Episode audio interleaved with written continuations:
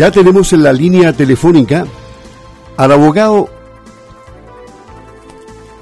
Marcos Emilford para conversar sobre variados temas, pero particularmente sobre el objetivo de su vida en este momento. Porque él fue fiscal regional, estuvo a cargo de importantes investigaciones, pero hoy día tiene un deber ciudadano de participar en la convención constituyente por el distrito 26, o sea, Puerto Montt, eh, al sur, digamos, Chiloé, Palena. Es independiente, apoyado por la Fundación Levanta Chile de la Multigremial Nacional en la lista de Chile Vamos, patrocinado por la UDI. Lo saludamos, ¿cómo está, don Marcos? Gusto de tenerlo aquí en Sago. Muchas gracias por la invitación, un saludo cordial para usted también y para todos los auditores de Radio Sago, tan importante acá en la región de los lagos. ¿Qué, qué, siente eh, cuando toma la decisión de pasar de el plano jurídico en el cual usted estaba haciendo un buen papel al plano derechamente político? Porque aquí hay una gran responsabilidad de escribir una carta magna para el país. Eh, usted ¿Qué dijo en ese momento? Cuando se encontró ante la encrucijada de, darle un giro a su vida. Em, yo soy el primer eh, ex fiscal que va a participar en una elección popular en Chile. Eso ya es una rareza, digamos. Y usted lo dice muy bien, lo dice incluso mejor de lo que yo lo hubiera podido decir. Aquí hay una responsabilidad enorme que tenemos todos sobre en, las manos, que es escribir una nueva constitución. Yo soy un ciudadano común y corriente y, y, la encrucijada en la que me enfrenté y lo que siento a la pregunta que la pregunta que usted me está haciendo es lo mismo que siente cualquier auditor en este momento en relación con la idea de participar para poder escribir una mejor constitución para, para Chile para nuestros hijos. Y por cierto que eso eh, implica un giro, un cambio muy importante, no solo en la vida eh, personal y profesional, y meterse en un mundo que hasta ahora para mí era completamente desconocido, que es el mundo de las elecciones, el mundo de las listas, el mundo de la papeleta, el mundo político. Yo nunca he sido político, nunca he tenido un cargo político, nunca he militado en un partido político yo soy un independiente de verdad. Yo soy un ciudadano común y corriente que ha tenido cargos técnicos en el sistema de justicia como persecutor penal, eh, en una carrera muy larga ahí, y que ahora dije, bueno, no me puedo quedar de brazos cruzados. No me puedo quedar de brazos cruzados en una instancia como esta. La constitución es demasiado importante. Yo soy magíster además en Derecho Constitucional. Eh, junto con otros programas, soy profesor en la universidad, eh, eh, trabajo, trabajo, tengo una fundación que se llama Fundación para la Justicia, donde conjunto con otras personas tratamos de ayudar a víctimas vulnerables de delitos en, la región que no tienen recursos y que se sienten completamente abandonadas. Este es un momento clave, es el momento en que se pueden cambiar las reglas del juego, se puede se puede, se puede tender hacia un mejor país, podemos avanzar hacia un mejor país, pero eso hay que hacerlo bien, porque hay solamente una oportunidad. Y en ese contexto es donde yo me decido, bueno, y digo, no me voy a quedar de brazos cruzados, he luchado toda mi vida por la justicia y en esta oportunidad quiero luchar por una mejor constitución, por un mejor país representando a los ciudadanos trabajadores, eh, trabajadoras de la región, a las personas que lo único que quieren es vivir tranquilos, en paz, que las reglas del juego sean justas, no quieren más abusos, quieren igualdad de oportunidades y quieren que las cosas funcionen bien. Desde esa perspectiva, eh, eh, además, digamos, tengo una vinculación muy fuerte con el medio ambiente, ¿verdad? Por, el tema del buceo, de la de, del mundo del mar, del, mundo subacuático, eh, eh, el mundo del deporte, el mundo de la música. Entonces, de esa perspectiva yo quiero de alguna forma poder canalizar una serie de buenas propuestas innovadoras que permitan construir este mejor Chile para todos. A grosso modo, ¿cuál es la concepción ideal que usted tiene de constitución política para Chile? Considerando que no hemos tenido muchas. Volvamos un poco atrás, la del 80, la de 1925, pero hoy día se viven otros tiempos. Para este tiempo, ¿qué concepción de constitución es la suya más allá de lo que ya dijo? el, bueno, esta además es primera vez que en nuestro país la constitución la vamos a escribir eh, los ciudadanos. Siempre eran comisiones de expertos o era, y era finalmente el poder quien, el poder político, quien, quien creaba la constitución, quien ejercía el poder constituyente. En esta oportunidad va a ser la ciudadanía la que lo va a hacer. Y eso ya marca una tremenda diferencia con la constitución del, de 1925, de 1833, con la constitución del 80, etcétera, etcétera. Ahora, eh, en mi visión, bueno, las constituciones, a la convención constitucional no se puede ir a improvisar, no se puede ir a aprender, no hay tiempo para ello. En nueve meses debe estar redactada la Constitución, que se puede prorrogar en tres meses más, en una tarea tremendamente titánica que van a tener que emprender los 155 convencionales que se han elegido. Tienen que ponerse primero de acuerdo con las reglas del juego y luego redactar cada una de las normas en base a, un quórum del dos tercios.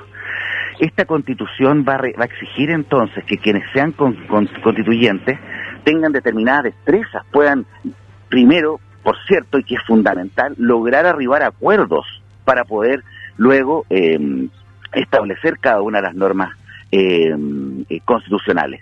De tal manera que hay que tener experiencia, hay que tener conocimiento y hay que tener determinadas capacidades en términos de lograr esos acuerdos que permitan a Chile entonces tener una mejor constitución. Y, hay que tener también convicciones, es decir, cuáles son los lineamientos, cuáles son las, las improntas que se van a tener para poder luego ir a las discusiones a nivel constituyente en, mi visión, ¿verdad? indudablemente hay temas que son cruciales que deben modificarse. O sea, aquí tiene que producirse un cambio, pero un cambio positivo. Aquí existe la, a veces los cambios pueden ser no tan positivos en este, de tal manera que hay que hay que buscar aquellos cambios que son positivos para Chile. Y desde esa perspectiva, Chile requiere, ¿verdad?, derechos en serio. Es decir, tomémonos en serio los derechos. Entonces, cuando hablamos de derechos sociales, cuando hablamos de salud, de educación, eh, eh, de vivienda, etcétera, de todos los derechos sociales que tienen su fuente, su primera matriz en la Constitución, bueno, hagamos, hagamos, construyamos una Constitución que se tome los derechos en serio de una vez por todas. Y las regulaciones económicas que, tiene el país, este, eh, ¿cómo, ¿cómo considera usted que están? voy al, voy al tiro de eso. Segundo, una, una importante reforma a la justicia en su conjunto. Tenemos una justicia que, salvo la justicia penal que ha sido modificada, tiene muchos visos anacrónicos y también tiene su fundamento y su primera regulación en la Constitución. Una importante regionalización o autonomía regional. Eh, una especial preocupación por grupos vulnerables adultos mayores e infancia vulnerable, niños, niñas y adolescentes, principalmente bajo la custodia del Estado.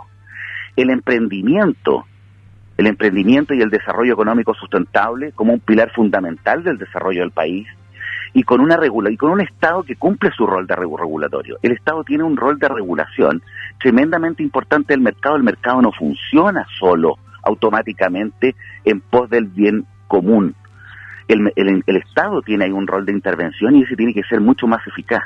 Y, eh, y en esto hay, eh, hay que ser muy claro. Eh, yo soy muy crítico respecto de la forma y de la gestión que en general tiene el Estado en distintos ámbitos, por cierto en el ámbito económico, por cierto en el ámbito de la justicia, por cierto en el ámbito también de la administración eh, pública y en muchos otros ámbitos. Eso tiene que cambiar también. Debemos darnos un Estado eficiente y eficaz que cumpla su rol y que realmente esté al servicio de los ciudadanos. Hoy día es imposible que una señora o señor que está escuchando y que tiene hoy día un problema tiene una exigencia respecto del Estado, por ejemplo en seguridad pública o por ejemplo en seguridad ciudadana, en relación con un, lugar donde hay narcotráfico o, en relación con un servicio público que no está funcionando o que tiene un plazo de dos semanas para, para hacer algo y realmente se toma dos meses, etcétera. Es decir, y va viendo el ciudadano que las cosas no funcionan. Y tiene que hacer filas y tiene y lo tramitan y la burocracia eterna, etcétera. Bueno, eso tiene que terminar. Y para que termine, los pilares de ese término, de esa conclusión, de los abusos que vivimos los ciudadanos todos los días, están precisamente en la Constitución. Eso es lo que quiero cambiar. Ok, yo, yo le decía, el, el, el, punto más, más conflictivo, quién sabe, sea el tema del modelo económico. ¿Cómo ve esto usted? Eh, es uno de los puntos conflictivos, eh, pero no es el único punto conflictivo. En cuanto al modelo, al, al modelo económico, el, por cierto que yo creo, ¿verdad? Y, los fundamentos de mi candidatura y lo que yo eh, y, mis convicciones están asociadas a una economía social de mercado. Eh, están asociadas al emprendimiento privado, a, las personas, a, todas las personas que se levantan temprano a trabajar por sus familias y por ellos mismos y por su desarrollo profesional y se acuestan tarde, ¿verdad? Eh, comulgando con la crianza de sus hijos, ¿verdad? Como, como el buzo mariscador, como, como, como, como la gente de mar, como, lo, como, como los funcionarios públicos, como mucha gente. Bueno, el emprendimiento el emprendimiento privado es fundamental en el desarrollo, pero ese emprendimiento privado es, y la regulación del mercado tiene que tener un también, desde la perspectiva pública, un control para evitar aquellos abusos que hemos conocido durante mucho tiempo en relación con colusión y en relación con otros fenómenos y distorsiones del mercado. Y por otro lado, tiene que dar igualdad de oportunidades para ese, para ese desarrollo económico de todas las personas. Debe terminarse con la pitutocracia eso no puede continuar.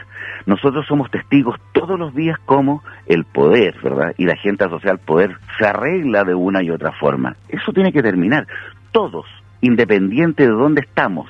Y esto principalmente si alguien conoce la región bien, se da cuenta que hay zonas tremendamente alejadas, tremendamente incluso postergadas y que no tienen las mismas oportunidades que tienen los grandes, las personas que viven en los grandes centros urbanos. Eso también tiene que terminar y los pilares de ese fin tiene, está precisamente en la Constitución. Usted em, realizó eh, una gran investigación en el tema del Sename. Eh, ¿Le preocupan los niños porque ha conocido pero profundamente el problema que se vive? Se, se han hecho cambios. Eh, ¿Cómo ve esos cambios? El, tal como le acabo de señalar, ¿verdad? Cuando, cuando, cuando hablo de uno de los pilares, que son los derechos en serio, es, es, es pongámonos serios y, y, y, y, consagremos derechos en serio que puedan ser exigibles entonces respecto al Estado. En el caso de la infancia vulnerable y los niños y niñas, principalmente aquellos que se encuentran bajo la custodia del Estado, y que me, me, tocó desarrollar investigaciones en ese ámbito, en distintos puntos del país me encontré con un sinnúmero de disfuncionalidades eh, que, yo le puedo asegurar que aun cuando se haya tratado de avanzar en ese ámbito, todavía deben mantenerse muchas de ellas. Esas investigaciones todavía siguen en curso, muchas eh, la gran, eh, muchas de ellas porque son investigaciones de, de largo aliento, pero sin duda no ha habido en Chile históricamente una preocupación real, efectiva respecto a los niños y niñas y menos respecto de aquellos que son, que son más vulnerables y que están bajo la custodia del Estado, aquellos que el propio Estado a través de un juez de familia saca de su familia porque ya ha sido vulnerado en sus derechos en, la propio, en el propio seno familiar, lo coloca a disposición de un organismo privado que con un sistema de concesiones, de licitación, más bien de licitación, y luego con un aporte fiscal, finalmente administra, administra a los niños que son los más vulnerables. Ahí está nuestro recurso más valioso. Lo mismo sucede a nivel de justicia con responsabilidad penal adolescente con los menores infractores de ley. ¿Qué estamos haciendo ahí? No sacamos nada con simplemente castigar en todos los casos por igual, de la misma forma, sin pensar en el futuro de los niños infractores de ley. Aquellos que están en contacto, por ejemplo, también con las drogas, etcétera. Hay una serie de temas cuyos pilares tienen que estar en la Constitución. Y el énfasis en los adultos mayores, en los de, los adultos mayores eh, están en una situación bastante similar a aquella que eh, vive la infancia vulnerable. Una total despreocupación social y una total despreocupación estatal. Hoy día, si usted busca la palabra adulto mayor en la Constitución, no la va a encontrar si busca la palabra, y hay otra palabra que no va a encontrar, y que yo, yo si llego a ser constituyente voy a poner en la constitución, que va a ser las víctimas de delito. Sí. Bueno, algo se ha avanzado en, el tema de las víctimas de delitos eh, en una acción de gobierno recientemente. Eh, pero, pero para que no se me vaya el tema del Sename, los niños eh, necesitan protección, claro. Usted dice que, que, hizo una investigación que, bueno, que no la, no la pudo seguir, pero ¿hubo piedras en el camino? ¿Hubo más bien obstrucción a encontrar toda la verdad de lo que pasaba? Eh, hubo em, en toda investigación donde usted avanza y se va topando eh, con eh, intereses que son relevantes para otros, cuando usted avanza y se encuentra y va, para que todos nos entendamos, pisando callos, indudablemente que se van levantando trabas en el camino. Una y otra vez, una y otra vez. Cuando, cuando, cuando se realiza el trabajo, cuando, cuando se investiga, ¿verdad? Al ciudadano normal, etcétera, a las personas normales, los casos que vemos todos los días en, en, un robo, ¿verdad? Ahí no se levanta, no se levanta nada, pero cuando en algunas investigaciones que tienen algunos matices distintos, por cierto que comienzan a levantarse trabas y trabas que no son que no son menores y que los fiscales verdad tienen que tienen que lograr sobrellevar. En algunos casos verdad que son de mayor magnitud y en otros de menor magnitud. Eh, y eso también es lo que me lleva a postular también una reforma a la justicia. Una reforma los pilares fundamentales de la fiscalía del poder judicial están en la Constitución, la forma en que se nombran en estos cargos a las personas, la forma de, la duración en los cargos, la duración en los cargos de todas estas personas, eh, la estructura, la forma de remoción, todo eso está regulado en la Constitución y luego en leyes orgánicas, de tal manera que el, introducir cambios a nivel constitucional a la justicia, y la mayoría de las personas siente hoy día que la justicia no llega o llega tarde. Y, si, y además que las víctimas no están tomadas de la mano. Eso tiene que cambiar. Y eso se puede cambiar. ¿Dónde? Partiendo con la Constitución. Pero hay que ir con, hay que ir con, con esa voluntad de hacerlo. Es decir, cuesta llegar al país soñado, ¿eh? Es, es una gran tarea, es lo que usted me planteó al principio. Es una tremenda e inmensa responsabilidad y también única responsabilidad. Y en esto todos tenemos responsabilidad todos vamos a construir el país que queremos. Y por eso esta no es una elección más, esta no es una elección como una elección de diputado, senador, o esta no es una elección como la elección de los alcaldes, los concejales, gobernadores regionales, que son elecciones de alguna forma, por decirlo de alguna forma, más tradicionales y que importan, ¿verdad?, acceder a un cargo político eh, eh, diferente o más tradicional. Esto es una tarea puntual. Esta es una elección solamente para que una persona a quienes elijan, escriban la constitución. Y luego de eso, en un año, y luego de eso, nada más. Es para esa, esa misión. Es una misión específica, es una misión, pero es a mi juicio la misión más importante que tiene Chile y cada uno de, los ciudadanos en ese lápiz azul que va a tener el día de las elecciones para decidir quién va a escribir la constitución que quiere. Y en un clima exento de violencia, lo ideal, ¿no? Eh, ah, eso ya, eh, ya está, lo hemos vivido y además ha sido denunciado por algunos sectores en términos de que van a someter a, los, a los constituyentes a, determinadas presiones manteniendo una fuerte movilización social. Eh, el, quienes sean elegidos constituyentes se van a ver enfrentados a muchas dificultades y a muchas presiones, a las grandes expectativas ciudadanas, al poco tiempo que existe para hacerlo a las presiones que van a existir respecto de los sectores interesados en determinados temas. Va a haber que, va a haber, va a haber, va a haber que poner el pecho a las balas y va a haber que defender con valentía determinadas posiciones y determinadas convicciones. Y esa tarea, y, asumir liderazgo al interior de la convención en términos de poder lograr también acuerdos en, en torno a determinadas materias. La tarea es dificilísima la que está por delante y por eso es que yo espero realmente y tengo un sueño, el sueño que usted acaba de mencionar, el sueño de un gran Chile para el futuro y para nuestros hijos, pero eso lo vamos a construir a partir de ahora, de quiénes van a ser los constituyentes que van a escribir la nueva constitución. Mire, voy a volver atrás en el tema, en el tema de, de los eh, menores. Mm. No, no quería culminar de esa manera, pero tengo un WhatsApp acá y, voy a satisfacer la, la inquietud de la, de la persona que me envía este WhatsApp. Dice, a propósito de niños víctimas, en Puerto Montt hubo una amplia investigación en relación a una red de explotación sexual de menores. Se detuvo en su ocasión a tres personas. Así es. ¿Por qué se paró esa investigación? ¿Pudo haber incidido en algo, una mano política en ese caso? No. Em, esa investigación no se paró. Esa investigación terminó con las personas responsables de esos delitos condenadas en juicio oral a penas efectivas de cárcel. Entonces, eh, es importante, digamos, que la información que, se da o que se tiene, ¿verdad? A veces no, no, no, se tiene toda la información, pero... Es lo que me parecía a mí, lo que nosotros habíamos dicho. O sea, aquí detrás, yo creo que lo que quiere decir es que no se llegó más allá, que no fueron detenidos todos los responsables, probablemente. Eso, eso me da la impresión...